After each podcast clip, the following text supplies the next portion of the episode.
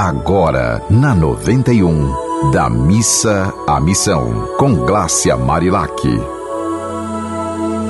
Que seu dia seja de muita paz e alegria. Hoje nosso tema é sobre casas seguras. E a segurança que vou falar é principalmente para a acessibilidade de idosos. Meu nome é Glácia Marilac e como jornalista e terapeuta sempre me preocupo a dar essas dicas para que a gente possa oferecer mais bem-estar para nós mesmos e para os outros. E neste programa da Missa Missão, a gente fala muito de transformar fé em ação prática de amor. Lembra disso? Reclamar menos e amar mais. Tire apenas quatro letras de reclamar, R, E, C L, e a palavra vira amar. Hoje nós vamos falar sobre essa importância de observar os obstáculos que possam provocar quedas domésticas, especialmente para crianças e idosos. Dados oficiais mostram que as quedas são responsáveis por mais de 50% das mortes acidentais de pessoas acima de 75 anos, segundo o levantamento do Sistema de Informação sobre Mortalidade, o SIM, do Ministério da Saúde. Os cuidados para uma casa segura incluem, observe, eu vou pontuar alguns agora os móveis devem estar firmes e bem fixos. Caso o idoso necessite se apoiar neles. Muitas vezes os idosos andam e se apoiam nos móveis.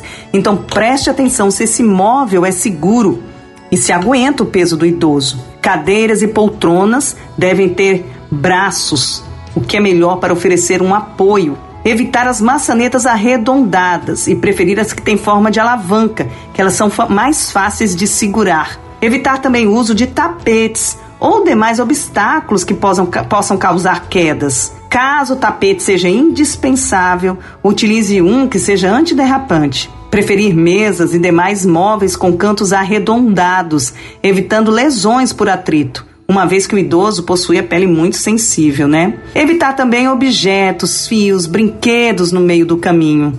O quarto do idoso deve ter iluminação adequada e possibilitar a ida dele ao banheiro durante a noite sem problemas. A cama deve ter a altura também adequada, facilitando o apoio dos pés do idoso no chão durante o sentar e o levantar. E outro detalhe importante, minha gente, é evitar mudanças nos ambientes e nos locais do mobiliário, porque o, o idoso precisa saber onde está cada coisa.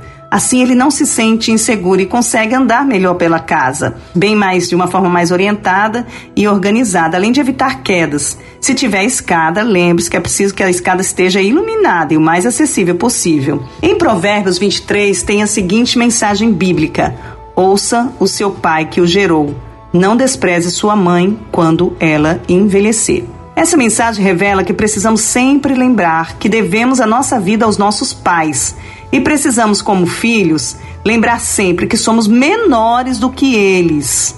A gente precisa oferecer o nosso melhor aos nossos pais, mas sempre lembrando que são eles que mandam. Eles vieram antes de nós. E daí a importância de fazer o possível para facilitar a vida deles, oferecendo o melhor que pudermos. Tem coisas que exigem muito mais atenção que dinheiro observar a casa em que seus pais moram e sugerir alguns detalhes para melhorar o trânsito deles pela casa é fundamental. Lembre-se sempre que você deve sugerir, porque quem tem de autorizar as mudanças são eles. Alguns idosos podem estar até velhinhos, mas continuam vivos, muito velhinhos, mas continuam vivos e precisam ser consultados e não ignorados. É fundamental que isso seja feito porque assim eles entendem que você está pensando no bem-estar dele, mas que, continu que quem continua a mandar é ele. Eu fico muito triste quando vejo que tem muitos filhos que, quando crescem, querem mandar nos pais. O que cabe aos filhos é oferecer cuidados e não ordens. Para revelar a prática dessas mensagens, eu sempre trago exemplos de pessoas que entendem a importância de ir da missa à missão. Eu conheço muito bem dois lares de idosos, o Leão e o lar da vovozinha. O Leão já falei sobre a admiração que tenho pela instituição em outro programa. Hoje vou falar sobre o lar da vovozinha, que tem como uma das profissionais à frente dos trabalhos uma pessoa linda que é a Lila sempre com uma atenção incrível com as idosas. Ela já fez até um livro infantil para incentivar as novas gerações a perceberem a importância de cuidar bem da vovó e do vovô, que tanto fizeram por cada um de nós.